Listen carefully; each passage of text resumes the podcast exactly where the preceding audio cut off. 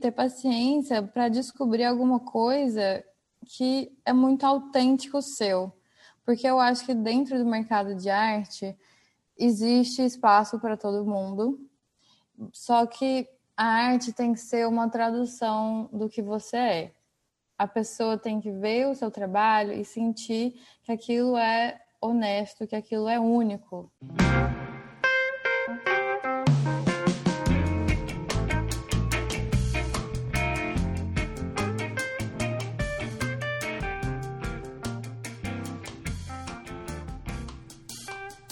Muitas pessoas se dedicam ao desenho e à pintura com o objetivo de se tornarem artistas em tempo integral.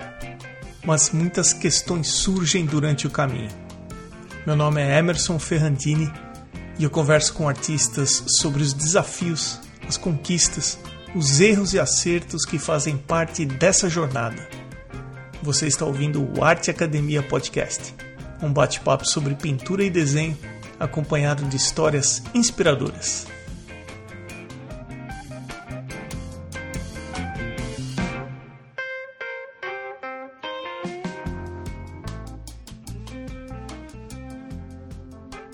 Luísa, obrigado, viu, de ter aceitado participar do podcast. Seja bem-vinda. Oi, Emerson, muito obrigada. Agradeço demais o convite, fiquei muito feliz. Estou muito animada para o nosso bate-papo. Eu também estou. E uma das coisas que fez eu chamar você para o podcast é porque eu vi que você está em São Francisco, na Califórnia. Uhum. Você está estudando pintura e eu queria assim bastante curiosidade para te perguntar como está sendo essa sua experiência, mas eu queria pedir para você se apresentar, falar um pouco sobre você. Ah, estamos bem pertinho, né? Você falou que está em San Diego e eu já estou aqui em São Francisco tem três anos. Eu amo essa cidade e meu curso. Estou formando agora no final desse mês, então estou muito feliz também. E aí eu vou te contar a trajetória, né? É, bom, eu nasci em Goiânia, eu morei uma boa parte da minha vida lá. E desde criança eu sempre gostei de desenhar, né? Igual assim, quase todo mundo, todos os artistas falam isso. E aí, só que assim, na adolescência e tal, fui perdendo um pouco isso, não sabia muito o que fazer, né, da vida, chegar no vestibular e agora. E aí eu comecei primeiro minha formação, eu fiz o curso de design na PUC, lá em Goiânia. Eu fiz um ano, mas eu não estava muito satisfeita. Eu até tive minha primeira aula de pintura, assim, oficial, foi lá, mas foi com acrílica, tinta acrílica. Eu gostei muito, mas eu não sabia ainda o que eu ia fazer, né? Mas deu um ano, eu não estava satisfeita, e aí eu resolvi mudar para o Rio de Janeiro para estudar moda. Eu sempre gostei de moda, já tinha essa ideia na cabeça há muito tempo, e aí eu realmente criei coragem para para seguir, né? E aí eu mudei para o Rio, fiz minha faculdade de moda lá, me formei em moda e depois trabalhei com isso um tempo. É, eu cheguei, eu trabalhei mais com design e camiseteria, depois eu trabalhei um pouco na Globo, com figurino. É, era um trabalho muito bacana, assim, né? Ganhei muita maturidade nessa época, mas uns, uns anos depois eu não estava muito satisfeita com o trabalho, né? E assim, é um trabalho que exigia muito e você tem que realmente amar. E eu falei, não, não tô amando o suficiente. Aí eu resolvi sair do trabalho lá na Globo e aí eu pensei, e agora o que eu vou fazer? não faço a menor ideia. E eu resolvi resgatar é, essa, esse meu amor por desenho e tal. E eu sempre quis estudar, é, fazer aula de pintura a óleo mas eu não tinha tido a oportunidade ainda. Sempre gostei também, achava maravilhoso aquarela, e aí eu queria aprender, nunca tinha feito. E aí, eu, quando eu saí lá do emprego, eu falei, vou tentar, vou para Nova York, num verão, tirar uns três meses, fazer uns cursos de arte, para ver se alguma coisa né, me desperta interesse.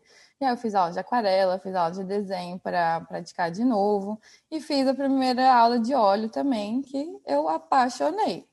Apaixonei. E aí eu voltei para o Brasil. É, eu cheguei a continuar estudando aquarela e óleo lá no Rio, no ateliê era escuro, O, nossa, muito, o pessoal de lá muito bacana. Kiara. Você estudou com a Kiara? Estudei. estudei. Ah, a Kiara participou Essa... aqui do, do podcast. Ah, eu não ouvi o episódio dela ainda. Vou, vou chegar lá ainda. O episódio da Kiara é o 30. Aqui Nossa, no, bem no começo. No, é, bem no começo. É, antes da pandemia. É, a Kiara é uma fofa. Eu até anotei aqui o número porque eu vou ouvir depois o episódio dela. Engraçado você falar. Eu tava ouvindo os mais recentes e eu ouvi também o da Dani Purper. A Dani também é de Goiânia e eu conheci ela assim, acho que ela é amiga da minha tia, minha tia me indicou. E eu com a Dani foi uma das pessoas que me incentivou a mudar para São Francisco para fazer o mestrado. Porque quando eu voltei de Nova York, ela morava no Rio, ela mora no Rio, né? E eu conheci ela e ela falou, Luísa, vai, sabe? Ela me incentivou muito e eu fiquei, foi muito bacana ter ouvido também o episódio dela. Olha só, você comentou da, da Daniele Purper e o episódio dela é 86.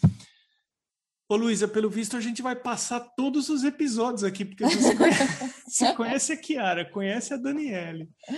Mas desculpa, vamos em frente. Não, mas é, então eu voltei da, de Nova York, fiz uns, continuei estudando pintura a óleo e aquarela lá no, no ateliê que era escuro.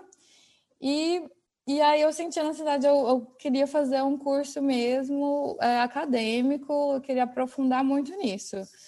É, eu sei que no Brasil tem também, mas eu não cheguei, sabe, não tive contato e eu tinha essa vontade mesmo de voltar a morar, de morar mesmo nos Estados Unidos. E aí eu achei o programa aqui em São Francisco, da minha Vart, e eu gostei muito do programa, porque era muito focado em desenho e pintura e resolvi vir. Aí eu mudei para cá em junho de 2018 e eu comecei e eu apaixonei completamente. Quando eu comecei o curso, engraçado como as coisas vão mudando ao longo do caminho, né? Eu hoje eu falo assim, nunca diga nunca, nunca descarte nada, sabe? Falar ah, eu nunca vou fazer isso, eu nunca vou trabalhar com isso, porque você não realmente não sabe até você tentar. E também a gente muda, né, ao longo dos anos. Mas eu entrei no curso gostando muito de retrato. Eu queria fazer retrato, focar nisso. E fiz aula de retrato, até no Brasil, na verdade, antes de eu mudar para cá, eu fui, trabalhei com algumas encomendas de retrato. Eu fazia desenho, é, já comecei, eu comecei, foi assim que começou, sabe, a minha carreira artística mesmo, com desenho de retratos. Mas ao longo da, da faculdade aqui, eu fazia aula, comecei a fazer aula de still life, que é a natureza morta. E eu achava, antes de fazer, eu achava assim, que era uma coisa sem graça, sabe? Ai, não vou gostar de ficar pintando xícara, prato e, vaso. Mas aí, conforme eu tinha que fazer os trabalhos e eu podia escolher os objetos que eu queria pintar, primeira vez eu pintei uma máquina de escrever e aí eu falei, gente, acendeu uma luzinha aqui na minha cabeça, sabe? Eu, eu, eu sempre gostei desses objetos. E aí eu fiquei cozinhando a ideia aqui na minha cabeça e falei, eu acho que a minha tese do mestrado vai ser sobre isso. E continuei fazendo as aulas, eu fiz aula de abstrato também, que era uma coisa que eu nem gostava, eu nem entendia muito de arte abstrata, para ser bem sincera. Mas eu apaixonei também fazer abstrato, porque é, é dar um equilíbrio, sabe? Eu gosto muito de fazer coisa, realismo sou muito perfeccionista. Então eu fico meses trabalhando assim em cada detalhe de um nariz ou para assim, o formato, o círculo, a circunferência de uma xícara. E aí, às vezes é bom misturar com abstrato para dar uma soltada mesmo na minha criatividade, sabe? Mas sabe que eu tô com o teu Instagram aberto aqui, né? Uhum. E eu olhando o seu Instagram, me lembrou uma pintora de Boston. E aí eu vi que ela segue você aqui, que é a Julie Beck, que é a, a Julie B Creative. Uhum. E ela sempre coloca, faz umas composições com objetos. Assim que eu, eu vi o seu trabalho, me lembrou o trabalho dela. Uhum. E também me lembrou o trabalho, agora eu esqueci o nome. Quando eu entrei para começar o mestrado, estava saindo é Catherine alguma coisa e eu não lembro, eu não tenho ela no Instagram. E ela, da mesma maneira que eu vi que você pinta, por exemplo, fitas VHS, ela pintava fita cassete, ela pintava muito donuts, ah. é, é, objetos pequenos, assim, assim como você tem rádio, telefone. É, seu trabalho é bem interessante, viu, Luísa? Muito obrigada, Emerson. Olha, você falar da Julie Beck, eu vou te falar como que aconteceu isso. Eu descobri a Julie ano passado, durante a pandemia. Eu estava no Instagram, eu achei o dela e eu fiquei assim encantada. Eu fiquei emocionada porque é primeiro que ela é uma mulher também, sabe? E ela me inspirou muito como artista e ela faz still life e eu me identifiquei com o trabalho dela. E essa questão de podcast, eu descobri, quando eu descobri o seu, eu fiquei muito feliz também, porque quando eu cresci, é, eu crescendo, assim, eu não tive nenhum artista próximo a mim. Então, eu não tive muitos exemplos, sabe? Até para achar meu caminho dentro da arte, eu demorei muito, porque não, não tinha explorado, não sabia como funcionava, o que, que dava certo. E eu fui começando a achar, tanto no, nas redes sociais, quanto no seu podcast, um outro podcast que eu descobri também, que é dos Estados Unidos, que teve um episódio da Julie. É, é bom, assim, eu, eu não me sinto sozinha, sabe, no caminho da arte. E eu vejo que legal que tem gente, as pessoas estão dando certo, sabe? Então me dá mais garra de continuar e que vai dar certo, porque é realmente isso que eu amo fazer. Você sabe que nessa história que você comentou de você chegou aí tendo a pintura do retrato em mente, mas aí você se deparou com outros temas que você foi obrigada a experimentar e como isso mudou a tua perspectiva e a sua visão sobre o tema que você gosta de pintar. Super importante essa história de experimentar novas coisas, porque você acaba se descobrindo. É super importante isso que você comentou. É, eu concordo exatamente, porque nós somos a arte é muito uma expressão de você mesmo. É a expressão da sua personalidade e nós somos plurais. Não tem como você gostar, você fazer só uma coisa, sabe? E eu assim, eu pelo menos assim, você vai mudando ao longo do tempo também, mas eu sinto que eu sou várias Luísas, tem várias Luísas dentro de mim. Então eu gosto de explorar diferentes coisas para cada momento, sabe? Para quem está ouvindo e quiser ver os objetos que a Luísa pinta a óleo, é arroba. O Luísa é com Z. Então é tudo junto, luisamaia.art. Luísa, e como é que está o mestrado aí? Tá no fim? Tá no fim agora. Eu, nossa, eu tô, assim, é uma sensação que eu tô feliz, eu tô ansiosa, mas eu também tô triste. É um mix, porque eu também tô firmando agora durante a pandemia ainda, né? Que graças a Deus aqui nos Estados Unidos está melhorando, né? Já estamos aí vendo uma luz no fim do túnel. Mas eu ainda estou tendo aula online, eu não, assim, eu não vou despedir, sabe, dos meus instrutores, dos meus colegas, pessoalmente, e porque eu sou muito grata, muito grata por eles. É, eu estudei com meus professores, todos são artistas que estão no mercado, então eles também sempre me apoiaram, não só eu, mas todos os alunos. É, primeiro a gente faz as matérias obrigatórias né, para aprender técnica, mas depois você faz o que você quer, sabe? E eles só estão lá para te apoiar e para te ajudar a te guiar num caminho que vai dar certo para você. Então, eu olhando assim, a todo momento agora de final de mestrado, essa, essa entrevista está acontecendo agora, eu num momento meio melancólico, sabe? de, de agradecer mesmo minha trajetória. É, eu tive que ter muita paciência, porque Emerson, eu sou uma pessoa muito ansiosa, sabe? Eu tô, eu lido com a minha ansiedade há muitos anos. Eu sou hoje em dia muito, me lido muito melhor, mas assim, a paciência de acreditar que vai dar tudo certo e de que eu achei meu caminho, sabe? É uma sensação assim, eu estou fazendo o que eu nasci para fazer.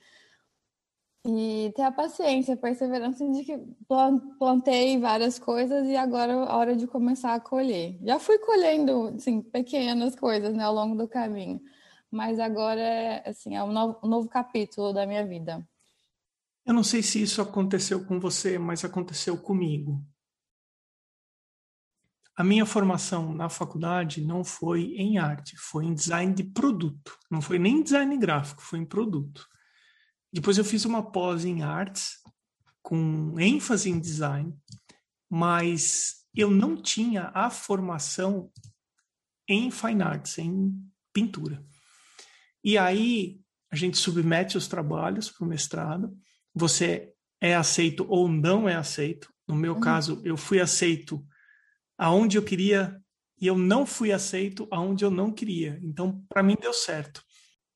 Mas pelo fato de não ter feito a graduação em Fine Arts, olha, eu vou falar para você que do momento que eu recebi o e-mail comunicando que eu tinha sido aceito no programa, até a hora que eu apresentei o último trabalho, eu sempre me senti inseguro se eu ia poder dar conta de fazer porque o meu sonho também era fazer um, um curso formal uhum. em pintura. E quando eu cheguei, eles discutiam nos, nos critiques com tanta propriedade sobre pigmento, se é cadmium, se é cobalto, se é. e eu falei, eu não tive nada disso na base, eu vou ter que correr atrás. Isso aconteceu com você também ou não?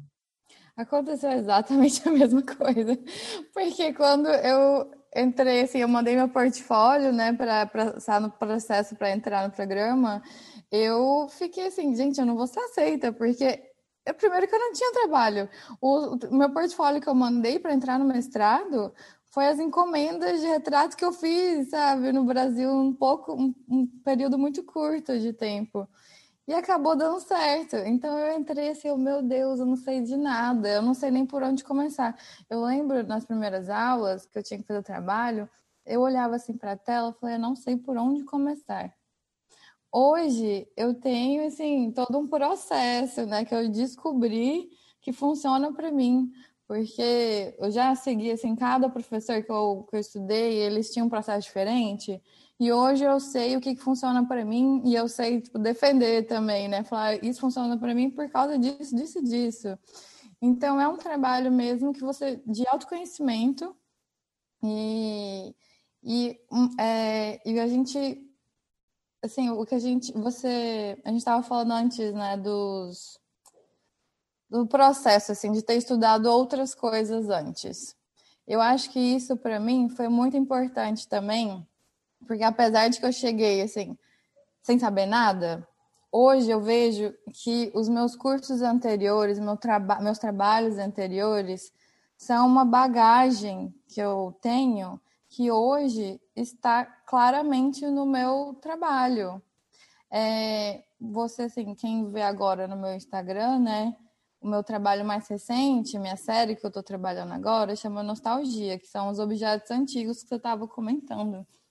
E é, só que eu faço assim, eu escolho o objeto e aí no fundo eu faço, eu crio um design, sabe? Eu não uso é, um fundo já pronto, eu crio mesmo um design no Photoshop ou no Illustrator e para combinar com o objeto. Eu tenho toda uma pesquisa, sabe? Eu acho um objeto que eu gosto ou que eu tenho, que eu achei no antiquário ou que eu peguei emprestado de alguém. E aí eu pesquiso de que década que é aquele objeto e eu, fa eu crio esse design em cima disso. Tanto o desenho quanto as cores. As cores para mim são muito importantes também dentro do meu trabalho. Eu acho que quem vê vai, vai perceber que cor é, é, tipo, é muito importante dentro das minhas, das minhas telas. E eu faço assim, hoje, analisando, porque para a tese do mestrado a gente tem que explicar tudo, né? Todas as escolhas. A gente tem que fazer, assim, explicar uma biografia, fazer um early statement. E aí, analisando, eu vi que isso faz parte da minha história. Porque lá atrás eu estudei moda, eu amava estudar história de moda, que era estudar estética de um período, o que, que era umas estampas que usavam em certo período, as cores. E eu ia muito no trabalho de figurino, eu ia muito para brechó, sabe, antiquário, pegar roupas e tal. E hoje isso está combinado dentro da minha pintura. E até o, um ano que eu fiz na PUC lá em Goiás, sabe? Que era um, um design, assim, era um curso de design muito amplo. Que depois, é, hoje eu, eu trabalho também com Photoshop e Illustrator, é toda a bagagem que eu trouxe de lá de trás. Então, eu gostaria de ter achado o meu caminho mais cedo? Gostaria, porque hoje eu não estaria assim, né, recomeçando uma carreira com 30 anos. Mas se eu tivesse começado antes, eu não teria essa maturidade e essa bagagem. Exatamente. Luísa, se isso serve de consolo, eu fui aceito no mestrado com 47. e eu vejo que isso acontece muito com artistas, porque como a arte não é um emprego, não é um trabalho assim tradicional e muito falado, é muito assim, nossa, você vai morrer de fome, né, se você for artista. Então é raro as pessoas de cara, assim, quererem fazer arte. É, é só depois de um tempo que você vai se descobrindo e vendo as possibilidades, né? É, e você citou uma coisa legal. Com você já tem uma bagagem, você já tem um repertório de informações e de conhecimento que você traz para o seu trabalho. E isso contribui para o volume né, do seu repertório. Falando de episódios do Arte Academia Podcast, eu lembrei de mais um aqui. No episódio 48, a Mônica Mendes também fez mestrado aí, na, a, aí em São Francisco, na mesma universidade onde você faz. Ah, não acredito. É, o episódio dela é o 48. E eu tive a oportunidade de conhecer pessoalmente a Mônica, a gente bateu um papo e ela comentou comigo, Emerson, o que eu mais sinto falta são as sessões de critiques, os discussions que acontecem. Aonde eu estudei acontecia todas as segundas-feiras às quatro e meia. Eu sinto falta também porque eu aprendi muita coisa recebendo críticas sobre os meus trabalhos e vendo a crítica que os outros artistas e os outros alunos faziam entre eles. Uhum. Como que foi para você ter essa experiência de fazer e participar das sessões de críticas? É, isso para mim também é muito importante. Eu aprendi demais. É assim, no ambiente da, da faculdade, estar com outros artistas e com pessoas do meio, eu nunca achei ruim receber críticas, sabe? Porque é a crítica construtiva mesmo. Eu sei que é para o meu crescimento, é para fazer é, meu trabalho crescer. Então, eu, eu é uma coisa que eu vou sentir falta depois também, mas agora é, eu quero manter, assim, eu quero me inserir mais ainda em comunidade na comunidade artística, sabe? Porque durante a, a faculdade a gente tá ali obrigatoriamente com as pessoas, né? Semanalmente. Mas depois eu, é, é interessante você estar tá rodeado de artistas. Você ter colegas que você mantém para pedir uma opinião.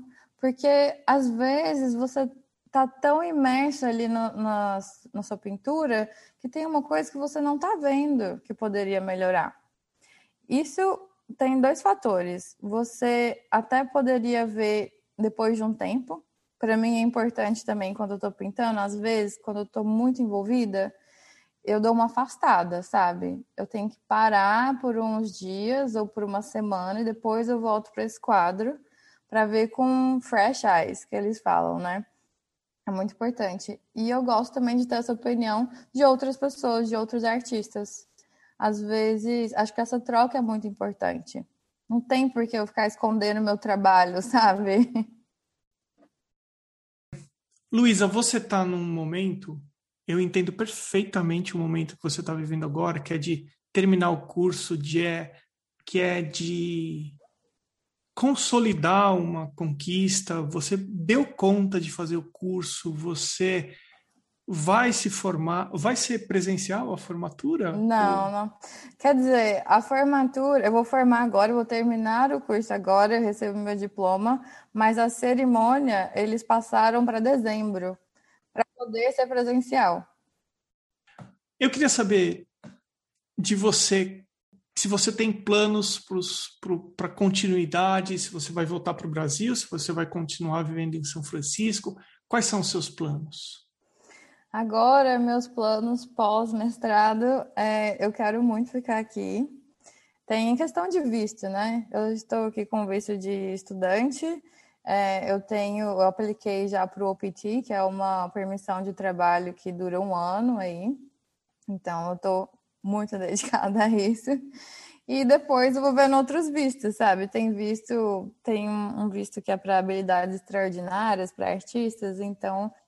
Mas assim, pesquisando, sabe? Vendo um jeito de ficar aqui. Porque pode ser que daqui a um tempo eu queira voltar para o Brasil, pode ser. Porque eu sinto muita falta da minha família também. Mas eu gosto muito da minha vida aqui. E eu acho o mercado de arte aqui em São Francisco é muito bom também, apesar de que me falam que era muito melhor antes, agora foi a cidade foi tomada pelo universo tech, mas eu gosto muito, sabe, da, dessa cidade, tem tanta cultura, tem tanta coisa que eu quero ficar aqui. E agora, assim, eu já participei é, durante o curso, né? Eu já participei de algumas exposições é, de grupo, né? Que eles chamam aqui de. As galerias soltam um Call for Artists, que tem um tema, e aí às vezes meu tema encaixava no, na exposição, eu mandava, entrava, então assim, vários artistas, e eu tinha um quadro, dois quadros, já participei de algumas assim. E agora eu tô com vários quadros da minha série e tô focada em conseguir uma exposição para todos esses quadros, né? Ou solo, ou um grupo pequeno de três pessoas. E também quero conseguir um trabalho, se idealmente, ideal seria part-time, né? Para continuar pintando, e um outro trabalho para ajudar tanto financeiramente, para ter uma coisa estável até eu engatar, né? mas também para eu, eu estar no meio, sabe? Fazer o networking. É, eu gostaria muito de tentar dar aula. Eu nunca tive essa experiência, mas eu gosto muito do meio acadêmico e eu sou tão grata pelo, pelos meus professores, o que eu aprendi, que eu gostaria também de passar esse meu conhecimento, sabe? Então, são várias possibilidades aí. Vou procurar tentar dar aula, ou então trabalhar numa galeria ou no museu. Vamos ver o que, que o destino, onde que o destino vai me levar. Eu acho que seria interessante a gente até aproveitar que isso nunca foi comentado no podcast, comentar sobre essa é, possibilidade de trabalho nos Estados Unidos, né? Se você entra como estudante você entra sob o visto F1 e você não pode trabalhar a não ser part-time dentro da instituição onde você está estudando, né? Essa foi a opção que eu encontrei, porque eu entrei como estudante e eu trabalhei como TA, como professor assistente em aula de desenho é, por um ano. Depois que você se forma, se você fez um curso de graduação se você fez um curso, uma especialização, que é uma pós-graduação, ou então um curso em nível de mestrado, você pode aplicar para isso que você comentou, que é o OPT, que é o, se eu não me engano, a sigla significa Optional Professional Training, alguma coisa assim, e que o governo dos Estados Unidos te dá a autorização para depois que você concluir o curso, trabalhar por um ano e que você pode trabalhar desde que seja dentro da área em que você se especializou. Nesse período de um ano, pode acontecer de a empresa que contratou você para trabalhar patrocinar para mudar o seu visto para visto para visto de trabalho, que é o H1B, que ele vai durar três anos, renováveis por mais três anos. Mas isso tem um processo, tem que fazer uma aplicação, a empresa tem que bancar esse, esse patrocínio. Mas o que eu queria deixar de informação aqui no podcast é que se você fizer um curso, seja de graduação, seja uma especialização, que é uma pós-graduação, que não necessariamente é um mestrado, um curso de nove meses, uma especialização, por exemplo, te dá a opção do OPT. Ou então um mestrado, depois você aplica e tem essa possibilidade de trabalhar, o que isso é muito sedutor para muita gente que pensa em estudar nos Estados Unidos, né? Aproveitar que você comentou que você ia aplicar para o OPT e, e eu apliquei para o OPT também, então uh, eu acho que seria interessante deixar registrado aqui no, no podcast. Eu desejo sorte para você, Luísa, na hora que você terminar e começar a, a aplicar. Mas, assim, o que eu tenho visto aqui é que o mercado, felizmente, a pandemia está indo embora, a vacina um, está resolvendo, o mercado está abrindo, uh, os restaurantes estão abrindo, já tem eventos de esporte com público, já tem show de música, enfim, as coisas estão voltando ao normal e o mercado vai reaquecer com certeza, né? Pois é, e se Deus quiser vai dar tudo certo. Pelo menos eu tô formando assim, o timing é bom, né? Que quando tá começando a reabrir. E é procurar agora, porque como você estava falando de visto, é uma coisa que a gente como imigrante, a gente tem que pensar o tempo todo. Não dá para simplesmente eu ir levando e uma hora decidir o que, que eu vou trabalhar, né? A gente tem que planejar com antecedência, porque todo assim, se eu vou aplicar para outro visto no final do ano, eu tenho que pensar seis meses antes. Então é todo um processo complicado. Mas assim, eu acredito que meu lema é faça a sua parte que o que for para dar certo vai dar certo, né? Se for para voltar ao Brasil, esse visto não vai dar certo, eu vou voltar ao Brasil e é isso, a gente faz acontecer lá também, né? Mas é, é isso. Vamos pegar então essa experiência que você teve de fazer uma faculdade no Brasil, começar a trabalhar, viu que não era exatamente a sua paixão, mudar de país para estudar num outro país se você olhar para trás e ver o caminho que você percorreu, ou se chegar alguém que está no começo do processo e falar para você assim: Ô Luísa, eu gostaria de fazer mais ou menos o que você está fazendo hoje. Que conselho você daria? Olha, o conselho que eu daria para quem está começando é se dedicar muito. Se dedicar muito estudar realmente técnica e descobrir, ter paciência para descobrir alguma coisa que é muito autêntico seu. Porque eu acho que dentro do mercado de arte existe espaço para todo mundo, só que a arte tem que ser uma tradução do que você é. A pessoa tem que ver o seu trabalho e sentir que aquilo é honesto, que aquilo é único, sabe? Porque senão, se você fizer uma coisa, ah, pode ser perfeito, mas é pura técnica, tem muita gente que consegue fazer. Então, você, eu acho interessante você descobrir o que, que realmente tem a ver com você e jogar isso na sua arte. Porque com certeza vai ter gente que faz uma coisa tecnicamente muito melhor que você. Tem, coisa, tem gente que vai ser menos que a técnica vai ser é, não tão boa quanto a sua, mas o importante é ser verdadeiro e se dedicar muito e ter paciência e entender que, assim, eu acho que o mercado, o trabalho artístico, no eu, pelo menos para minha experiência, né, é, você tem que se jogar muito, porque é um trabalho sozinho, você realmente trabalha nisso sozinho no começo, né? Pode ser que depois, quando você estiver muito famoso e você vai contratar um monte de gente para lidar, para resolver as coisas para você, Mas no começo, é, eu, por exemplo, eu que me dedico, assim, eu que tenho que ter a disciplina de fazer meus horários, o que, que, eu, o que, que eu vou pintar, de colocar meu prazo, onde que eu, o que, que eu vou fazer para vender. Também a parte do business, né? Entender que isso é um trabalho, porque senão é só um hobby. Você pode fazer arte por hobby? Pode, muita gente faz. Mas se você quer viver disso, você tem que encarar como um trabalho com disciplina e planejamento.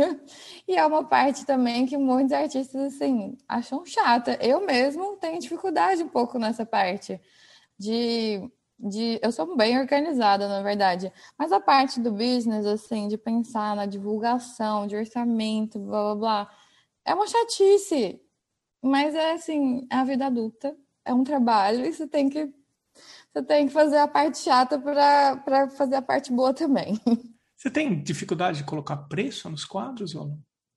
Eu tenho. Hoje em dia, é, eu fiz uma tabela assim que eu estou seguindo. A minha precificação é por tamanho, sabe? Eu fechei mais ou menos uma tabela de acordo com o tamanho das telas. Porque a pintura a óleo não, não adianta eu querer contar assim, o valor dos materiais, porque um tubo de tinta dura muito tempo, outra acaba mais rápido. Não dá. Só consigo saber o preço da tela, né? E então eu fiz assim é, uma tabela de acordo com o tamanho da tela. E às vezes, só que assim, alguns trabalhos demoram um mês, alguns trabalhos demoram seis meses. E, mas é o que eu achei que dá certo, sabe? E também ter uma noção de o quanto vale a minha hora de trabalho, mais ou menos, né? O, que, o quanto eu gostaria, assim, o que seria ideal para eu conseguir ganhar no mês. É, isso é uma coisa que a gente tem que pensar, né? Porque uma coisa assim, falando de dificuldades, né, da, da carreira, é, eu acho, é, mudando um pouco o assunto, mas vai fazer sentido. É, é trabalhar com encomendas, por exemplo. É difícil a precificação quando alguém me pede uma encomenda e eu falo o preço. E a, muita gente. Isso acontece muito quando eu faço encomenda com, bra, com brasileiro, sinceramente. O que, que acontece? De é, quando eu falo o preço, a pessoa acha que está muito caro, pede desconto e tal. E eu fico, eu me sinto um pouco mal, sabe? Então, essa era a minha dificuldade de colocar preço, porque às vezes eu colocava um preço abaixo do que eu acho que eu deveria estar recebendo, sabe? Porque, nossa, eu trabalhei seis meses num quadro, sabe? E tá um valor muito baixo realmente para uma coisa que é única, que vai durar por muitas gerações, sabe? E a pessoa, eu acho que o trabalho artístico às vezes é visto como uma coisa lúdica.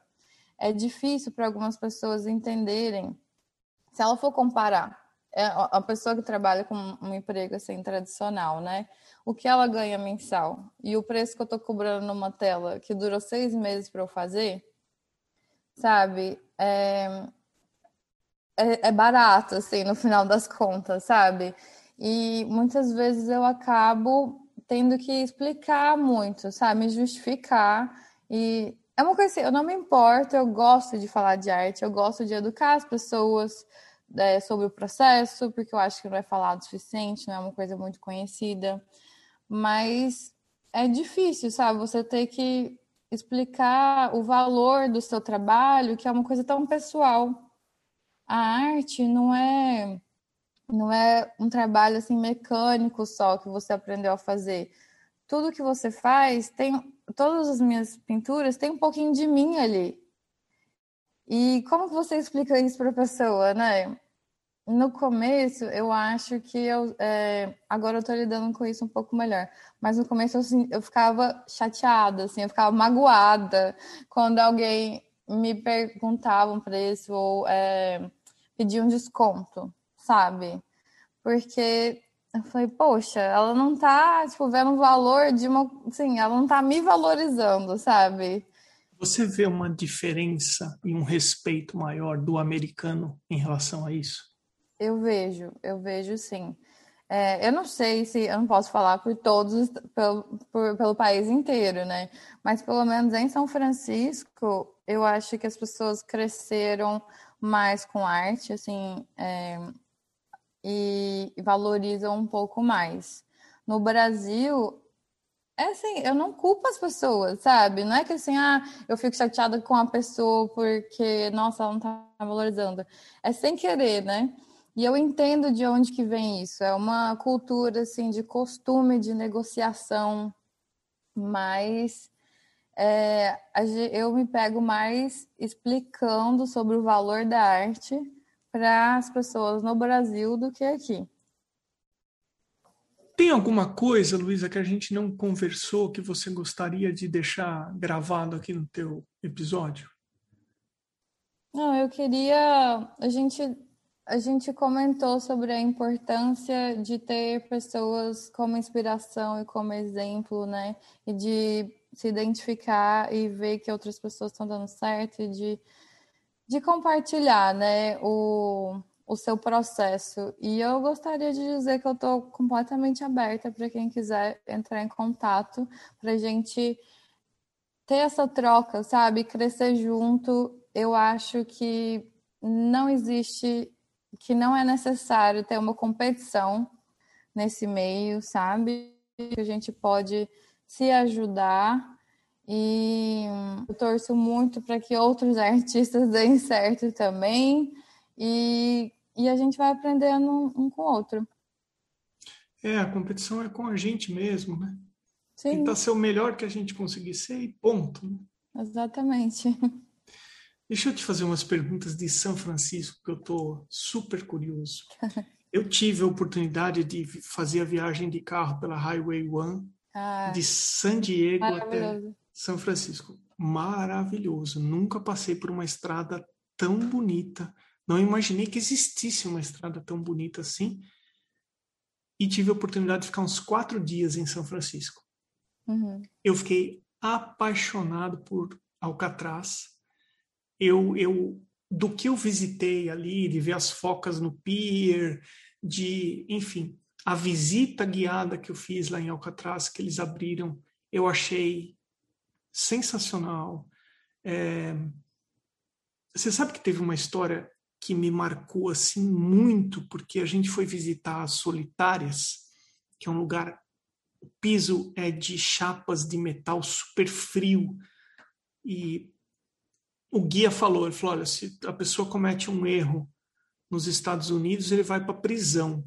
Se ele, se ele comete um erro na prisão, ele vem para Alcatraz, quando ela ainda estava ativa, né? Porque era muito hostil o lugar, enfim. E aí eu lembro de um... Na, porque a visita guiada com os fones, a narração é dos presos, né? De antigos detentos. E ele conta que as vezes que ele foi para a solitária por mau comportamento, ele tirava um botão do uniforme, porque era tudo absolutamente escuro, não tinha uhum. entrada de luz. E ele virava de costas e ele jogava o botão. Por não enxergar, ele passava horas tateando o chão, procurando o botão para se manter lúcido meu Deus. Essa era a atividade que ele fazia para ele não enlouquecer na solitária. E nunca mais esqueci dessa história. Achei a coisa assim mais impressionante possível. Mas passar pela cidade por três, quatro dias é uma coisa. Da mesma forma, quando as pessoas vêm nos Estados Unidos e fica duas semanas, é uma coisa. Quando você passa a morar, é diferente. Uhum. Então, três ou quatro dias em São Francisco, eu tive uma impressão da cidade. É, eu achei difícil andar de carro na cidade, por exemplo, e eu achei tudo muito caro. Assim, você vivendo aí, o que, que você contaria para mim de São Francisco? Olha, São Francisco realmente tem muita diferença quando você está só visitando e quando você mora aqui, né? Algumas coisas que eu fui descobrir quando primeiro quando eu mudei para cá, né? São Francisco é extremamente caro.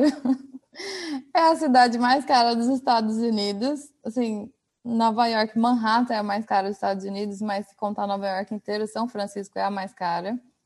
Então, realmente tem isso. Os, o, os preços, assim, o aluguel aqui para morar aqui é dificílimo, que é muito caro. Mas eu dei sorte agora na pandemia, muita gente foi embora, porque tem muita gente que trabalha com tecnologia, né? Agora todo mundo trabalhando remoto, mudaram para estados mais baratos. E aí os aluguéis tiveram que abaixar e eu consegui mudar para um, um bairro super gostoso, que eu estou muito feliz também. Mas é uma cidade muito cara. É, ter carro realmente não compensa. Eu não tenho carro aqui. Olha que no Brasil eu era muito dependente de carro, eu dirigia para tudo quanto é lado. E eu gosto muito de viajar também, então eu gostava muito de ter um carro assim, no final de semana eu meter o pé na estrada, sabe? Mas aqui não compensa, não, não tem garagem, não tem onde estacionar, é, é, o estacionamento na rua é muito caro também. E uma coisa que, infelizmente, alguns turistas também, quando eles vêm para cá, eles ficam um pouco em choque. São Francisco é uma cidade um pouco suja e tem, tem muitos moradores de rua. É, e é muito, é no meio da cidade, é bem numa área bem turística. Então, algumas pessoas se assustam com isso quando vêm. Não, não é uma região muito segura, mas é, você vai entendendo assim as regiões da cidade, também vai acostumando com isso, sabe? Essa parte assim ruim, né? que eu levei um choque logo que eu mudei. Além do clima também, porque eu sou de Goiânia. Goiânia não tem uma brisa. Goiânia é muito quente e eu gosto de calor. Depois eu morar, morei no Rio também por oito anos e aqui é meio frio o ano inteiro. Mas o verão não é, tipo, é difícil você poder sair de vestido, de short, sabe? Você tem que sempre estar com uma jaqueta ou duas dentro da mochila. Mas no no, a vantagem é que no inverno não é tão frio, né? Não neva, não, não chega a ficar abaixo de zero. Essa é a parte ruim, assustadora no começo. Mas depois é, eu me encantei completamente pela cidade. Porque tem gente do mundo inteiro. Isso para mim é muito enriquecedor. Eu gosto muito de, de viajar, de conhecer cultura diferente, gente do mundo inteiro, sabe? E aqui tem isso. Eu estava comentando esses dias com uma amiga. É, eu acho maravilhoso que chega um dia fala: Nossa, eu quero comer uma comida da Etiópia. Existe um restaurante da Etiópia, sabe? Se eu quero comer comida da Jamaica, da Tailândia, do Vietnã, tem restaurante de todos os lugares, porque tem imigrantes de todos os lugares. Então, você tá. É muito rico o seu dia a dia, sabe? Você conversa em inglês, ou então você acha um brasileiro na rua, ou também muita gente dos países latinos, e aí você fala um espanhol, um portunhol, aprende uma palavra aqui de outra língua também. Então, isso para mim é muito enriquecedor. E cada bairro dessa cidade, eu acho que tem uma personalidade muito característica. Tem um bairro que é mais latino, tem um bairro que é mais hippie, que é da história de São Francisco, tem um bairro que é mais, mais rico, tem é muito diferente. Tanto assim, cada bairro tem um clima também. Tem bairro que é muito, muito frio, tem outros que são mais quentes. E então é como. É, eu sinto, igual a gente falou no começo da conversa, eu sinto que eu sou uma pessoa plural. Tem muitas Luísas e São Francisco tem espaço para todas as Luísas. Luísa, minha cara, que prazer foi bater esse papo com você. Quero agradecer você de ter atendido o podcast. É, Marcelo, muito obrigada. Eu fiquei muito feliz com o convite, fiquei muito feliz com o nosso bate-papo. Agradeço por você fazer esse trabalho, porque assim eu fico sabendo de outros artistas que eu ainda não conhecia também. Muito legal saber também que você mora aqui e passou por uma experiência né, parecida com a minha. E estou à disposição para todo, qualquer pessoa que quiser entrar em contato, eu adoro essa troca e vamos espalhar arte pelo mundo. O Arte Academia Podcast possui uma campanha no site Apoia-se, apoia.se. Os apoiadores são importantíssimos para que esse projeto continue acontecendo. Eles foram até o arteacademia.com.br, clicaram em podcast, depois em apoie o podcast. Os apoios são a partir de R$ reais mensais. Considere ser um apoiador também do Arte Academia Podcast. A seguir, o endereço no Instagram dos atuais apoiadores.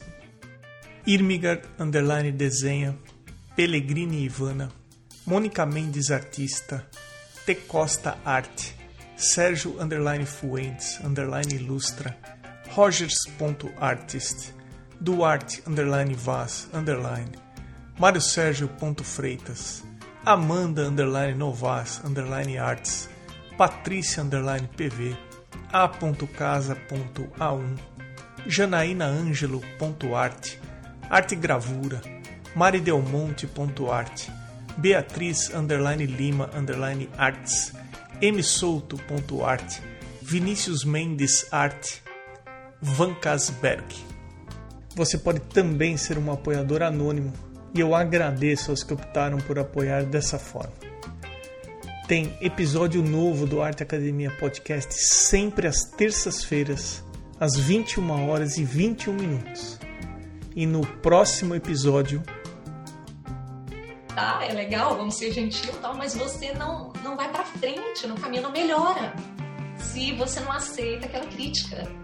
Crítica é assim, é o ouro, é o que te leva para frente, é o que te faz ser bom ou ruim, né, se você não. Eu sou o Emerson Ferrandini. Obrigado pela companhia e até o próximo episódio do Arte Academia Podcast.